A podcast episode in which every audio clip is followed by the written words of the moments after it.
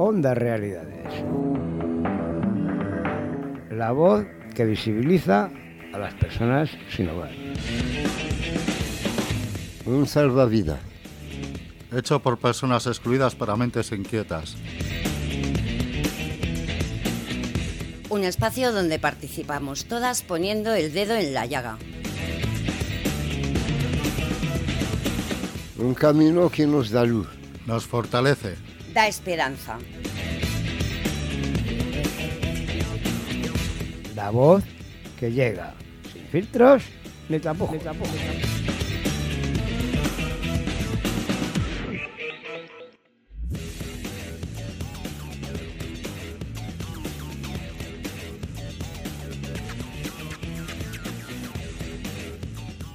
esta mesa vamos a dar paso ahora también a los compañeros de CEPAIM, a los que quisiera presentar. Buenos días Julia, buenos días César. Buenos días.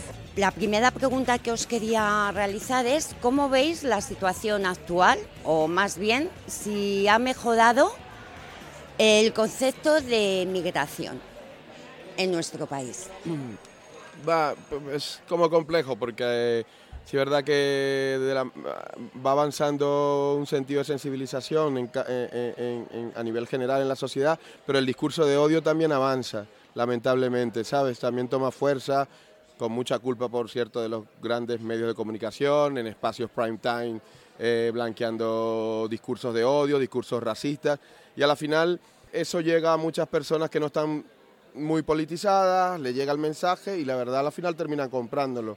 Al mismo tiempo, verdad que hay, hay- avanzamos, avanzamos porque eh, hay más proyectos, estamos trabajando más en, todos estos grados de sensibilización, nos metemos en los institutos, en los colegios a, trabajar sobre estos temas, pero preocupantemente vemos cómo ese discurso del odio también va al lado tuyo avanzando también, ¿no? Y yo creo que aquí, ahora que estamos, por ejemplo, haciendo radio, que estamos eh, utilizando una herramienta tan valiosa como, como es el transmitir, el comunicar, yo creo que aquí los medios de comunicación tienen que hacerse una reflexión seria, sincera, revisarse, porque no es normal que prendas cualquier cadena, eh, desde la televisión pública hasta cualquiera de las cadenas privadas, estas que sabemos cuáles son, y que se hable con tal ligereza de, cosas realmente graves, eh, de prejuicios raciales, de discriminación racial, con tal ligereza, con tanta, sin darle el grado de importancia que realmente tiene esto, porque a la final se multiplica y a la final normalizamos ciertas situaciones que no deben ser normalizadas, ¿no? Y eso preocupa, la verdad. En el contexto que estamos ahora también de crisis, inflación, que hay más desempleo, suelen incrementar los discursos de odio, ¿no? Entonces habrá que estar también muy atentas a qué es lo que está pasando y también al, al acompañamiento que tienen esos discursos, además de los medios de comunicación por parte de partidos políticos, ¿no? que, que cada vez se escuchan más. Una pregunta. Estoy de acuerdo con vosotros en eso, que los medios de comunicación influyen bastante. Pero sigo pensando, como dije antes a un compañero vuestro, que esos medios de comunicación van detrás de la política. Y son los que la política mueven esos medios de comunicación. Pueden ser. Ca- casi son los que los políticos que utilizan ciertos medios para hacer sus políticas y, y crean por porque eso unos son de un partido otros de otros crean ciertos odios de unos a- hacia otros Está claro que son instrumentos los medios de comunicación Sí. de la mano con ciertos, ciertos partidos políticos. Sí. No es secreto para nadie las reuniones que tienen paralelas. Recientemente, ¿se me ha ido el audio? ¿Se escucha, no? Sí. Recientemente eh, todo lo que salió con el periodista este, el programa del Rojo Vivo, las relaciones directas que hay, las cloacas del Estado y toda esta relación con grandes medios de comunicación, es un secreto a voces. Todo esto se conoce y lo sabemos. Lo lamentable está en que hay cierta parte de la sociedad que no, lo que decía anteriormente, no tiene ese grado de sensibilización, de politización, y lo escucha, te lo tragas, porque realmente esto llega al prime time, en las horas de la mañana. Estos, estos magazines que hay en la mañana hacen un daño terrible en la sociedad, porque yo creo que hay temas en los que debería haber un consenso a nivel nacional, que deberían ser totalmente franjas, en las que no se deberían pasar. Entonces, estoy totalmente de acuerdo. A la final son instrumentos los medios de comunicación, como, como los medios de represión, todos son brazos que van de la mano y según el medio, así, oyes, porque eh, yo, por ejemplo, es eso, me gusta mucho escuchar las, los coloquios de radio y según radio también eh, se nota la diferencia de, de uno a otro y casi todos se les nota de qué parte están. Totalmente.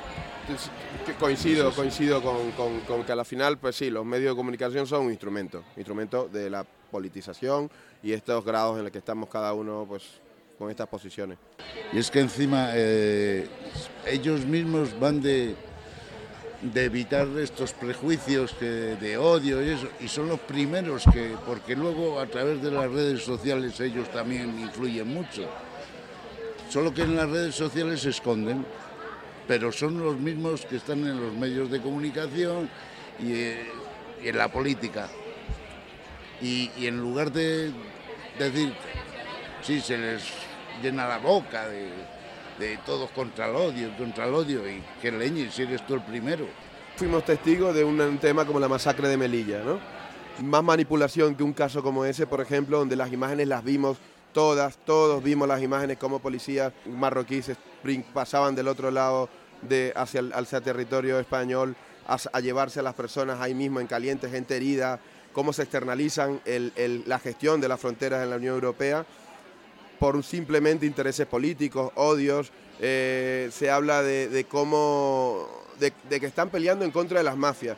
Claro que hay mafias. Cuando tú no generas unas rutas de, de migración seguras, claro que va a haber mafias que van a estar ahí esperando el momento. Es que eso, es que eso es una realidad y no lo, no lo comentan. Claro que va a haber mafia. En Melilla, en la masacre de Melilla, habían compañeros que venían de Sudán del Sur que están inmersos ahora mismo en un conflicto civil brutal. Y esos compañeros y esas compañeras que venían ahí no tienen una ruta de migración segura, están huyendo, al igual que está huyendo mucha gente de Ucrania ahora mismo, que sí tienen migraciones, rutas de migración segura. Y ahí es cuando vemos cómo cambia según qué, cuál es el dolor y el sentimiento que podamos tener, según qué realidad, cuál es el color de tu piel y cuál es el color de tus ojos. Es terrible lo que está pasando en Ucrania, pero es que en Sudán del Sur muchos de los compañeros que murieron en Melilla venían de ahí y eso está pasando. Cuando hablamos de que hay un drama porque estaban viniendo menores desde Ucrania solos, sin acompañamiento, es un drama. Pero cuando hablamos de, de los menas, el clic, el chic del, del prejuicio cambia directamente, porque lo asociamos a delincuencia, a niños que vienen a robar, eh, eh, el, el efecto llamada, este que tanto miedo, que tanto miedo habla. Coño, cuando, un- cuando una persona se tira desde Etiopía, desde Eritrea, desde Sudán del Sur, cruzando todo un desierto y me tiro al agua a ver qué pasa, yo creo que ahí hay que reflexionar un poco desde la Unión Europea. ¿Qué está pasando ahí? ¿Qué está pasando? Pero ahora, pues bueno, para la final terminan privando, prim- eh, teniendo más peso el interés económico, que es lo que está pasando, ¿no? Y esto es una realidad. Y en eso voy con lo, ¿a qué voy con esto? En la manipulación mediática que ha habido con este caso, porque es que está fresco, esto está reciente, la masacre de Melilla. No, y es que encima, claro, eh, digamos, para quedar bien, pues unos cuentan una historia, otros cuentan otra, y al final, pues claro, para que, digamos, el político quedar bien, el medio de comunicación te distorsiona la noticia como le da la gana. Ayer al final salió por el, el defensor del pueblo diciendo que al final sí es verdad que ha habido, Sí. que hubo una, una arbitrariedad y unos Sí. abusos en, en la relación de, lo- de las devoluciones en caliente Por- y todo eso. Porque justamente eh, estaba diciendo que no tenía razón lo que estaba diciendo el ministro. Pues entonces ahí estamos, ¿no? Entonces, bueno, de eso se trata. Afortunadamente, nosotros seguimos trabajando en nuestros proyectos de sensibilización, y bueno, y mi compañera Julia, Además de las rutas de acceso ¿no? que estabas nombrando de, de- de la entrada a España, también lo que es la permanencia ¿no? de las personas migrantes. Y en ese sentido, en muchos casos que nos encontramos, la, la palabra migrante y todo lo que implica va cargado de dificultades en el acceso a la vivienda, al empleo, bueno, de comentarios racistas en las escuelas como los que se encuentra César, situaciones de dificultades en abrir una cuenta bancaria, que al final por ahí no es un comentario que escuchamos en la calle, pero son un montón de restricciones que son discriminación, ¿no? Entonces, bueno, un poco dar luz sobre, sobre eso y de paso contar también eso, que tenemos programas en los que trabajamos tanto sensibilización como acompañamiento de asesoramiento para personas que hayan sido víctimas de discriminación racistas o xenófobas. retomando la idea de mi compañera Julia sobre, sobre el, acompañamiento a personas víctimas, estamos teniendo casos nosotras en, en CEPAIN, personas que están en condiciones de protección internacional, de ayuda humanitaria, que según qué centro de salud, y eso es racismo, no es, no es, un tema técnico y de papeleo, eso es racismo, según qué centro de salud se le está denegando el servicio. Y lo tenemos, en, nos está pasando en un centro de salud en Carabanchel. Personas que vienen con el pasaporte especial que se le da al tema de protección internacional y tener comentarios racistas y decirte, oye, pero ¿y cómo sé yo que, no está de turista? ¿Cómo puedes decir que esta persona está aquí de turista? ¿En serio? Cuando te, estoy enseñando que hay una documentación especial de protección internacional. Luego vamos a otro centro de salud y lo atienden sin ningún problema. Entonces hay unas actitudes racistas ahí, ¿no? Como sociedad. Entonces es complejo y esto está pasando.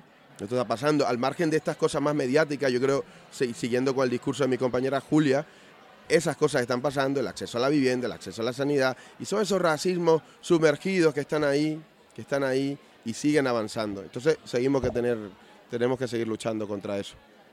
Desde CEPAIN, ¿cómo estáis realizando esta lucha? Bueno, además de que al final somos una entidad comprometida con, ¿no? con la población migrante y con sus derechos, eh, tenemos ahora mismo dos programas específicos para, para combatir esto. En mi caso, yo estoy llevando una iniciativa que es la iniciativa Redes eh, y lo que hacemos desde la iniciativa es recibir em, denuncias o personas que hayan sido víctimas de discriminación por racismo o xenofobia y mm, además de escuchar sus relatos, lo que, lo que trabajamos es en asesorar qué es lo que puede hacer esa persona y en eso tenemos también asesoramiento jurídico y psicológico. En caso de que se quiera también interponer una denuncia, se, elabora esa denuncia, se acompaña a esa persona en todo ese proceso. También estamos atentas a eh, discriminaciones que puedan aparecer en los medios de comunicación. Entonces también podemos elevar denuncia ante eso. Em, como también trabajamos la mediación. En el caso de que la persona quiera o no denunciar y quiera tener una instancia de mediación eh, desde una perspectiva de justicia restaurativa, también lo, trabajamos desde allí. Porque bueno, un poco lo que, lo que muestran los datos es que hay mucha infradenuncia en casos de discriminación. Entonces un poco la idea de estos proyectos es que eso incremente y ahí César les, les comenta de, otro Como la parte del acompañamiento cuando existen ya el, discurso, cuando existe el delito de odio. Nosotros desde el proyecto Desactivando el Racismo y la Xenofobia, que es un proyecto a nivel estatal, estamos trabajando desde la sensibilización, desde la prevención, estamos trabajando con institutos, con colegios, haciendo talleres de sensibilización, trabajando con chavalada, vemos que hay, hay problemas muy graves en nuestros colegios eh, instituciones públicas en cuanto a estos temas y, sorprende mucho porque al final eh, eh, la primera ronda de trabajo que hemos estado haciendo ha sido en colegios públicos ahí mismo en Carabanchel. Carabanchel, el distrito de Carabanchel es el, distrito con mayor diversidad de, la, ciudad de Madrid dentro de esa diversidad la mayor cantidad de población latinoamericana. Y luego te encuentras con, ese tipo de discurso entre ellos mismos, se los dije. Le, decía yo a ellos, chicos, chicas, nosotros, vosotras todas aquí, y yo incluyéndome en esta aula, y, voy, a, excluir de aquí a la profe, que es, que es blanca, española y europea, vosotros somos, somos blancos de prejuicios. Como nos estemos atacando entre nosotras, la cosa va muy mal. Se reían. No, no, es que es verdad. Porque se normalizan. Cállate, sudaca de mierda, vete a tal, vete, cállate, gitano. Lo que ese comentario le decía, hay mucho daño, porque detrás de eso hay una persona, que, pueda tener cierta inseguridad, que no te va a pillar el, chiste, si es como chiste que lo quieres hacer, ¿no? Entonces, todo este tipo de situaciones intentamos trabajarla con, juventud, luego trabajando con asociaciones de vecinos, generando también espacios de incidencia política, con conversatorios. Recientemente tuvimos un conversatorio súper potente en la entidad con, con compañeras que son ejemplo de lo que es la comunidad migrante como agente de cambio y de incidencia política en España. Y te estoy hablando de las compañeras de Servicio Doméstico Activo, de Territorio Doméstico y la cooperación La Comala. Son mujeres que llevan años en la lucha eh, por, el, por los derechos de la, de la ratificación del convenio 189 y eso se ha aprobado ahora en junio y ha sido gracias a la lucha de todas estas mujeres que llevan más de 10 años en la línea del frente. Son todas mujeres migrantes, sudamericanas, en su, en su, en su mayoría latinoamericanas, pero también africanas, árabes, y también hay mujeres españolas porque también se dedican este, al tema de los, de los cuidados y de la limpieza, y que están ahí, y, que han conseguido una alianza muy potente con, la, con, el, con todo el auge de la lucha feminista. Entonces, vemos cómo hay eh, buenas prácticas, buenos ejemplos de decir, de decir de que aquí la comunidad migrante está organizada y que quiere luchar, como está ahora la iniciativa de regularización ya que ahora en diciembre esperemos podamos recoger 500.000 firmas. Son todos ejemplos de que hay comunidad migrante que está organizada y que forma parte de esta sociedad, que está aquí y que quiere generar también espacios de cambio. ¿no? Veo que vais avanzando y que vuestras propuestas está bien por eso, porque empezáis desde abajo también a educar a, a, la juventud, que son los que empiezan... Ahí no está la cosa, pero es que Julia dijo una cosa muy importante ahora mismo. Estamos ahora mismo en un contexto político y social muy complejo, muy complejo. Entonces hay que estar firmes. Hay que estar firmes. Yo me quedo con la, con la reflexión final del conversatorio este que organizamos con la compañera, decía Rafaela Pimentel de, de Territorio Doméstico.